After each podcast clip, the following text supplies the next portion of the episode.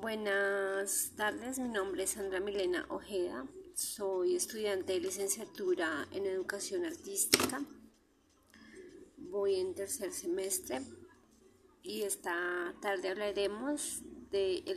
el banquete del millón, el cual fue creado el 15 de agosto de 1961 eh, por el padre Jaime Villa, gerente de la Corporación Minuto de Dios, el cual recibió una llamada del padre García Herreros y le propone en este momento organizar un banquete en el cual solo se serviría consomé y pan y el precio de la entrada sería de 5 mil pesos. La idea parecía realmente descabellada porque nadie daría ese dinero por una taza de caldo y un panecillo. Sin embargo,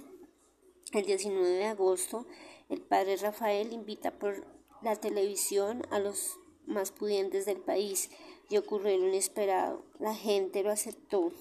le aceptó la propuesta y el, y el banquete empezó a perfilarse como una realidad. El teléfono entonces empezó a sonar y así empezó esta nueva propuesta, la cual despertó la conciencia y la solidaridad por la gente más necesitada.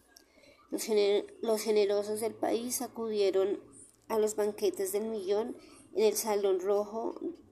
del Hotel Tequendama de Bogotá, en el cual los asistentes año tras año van yendo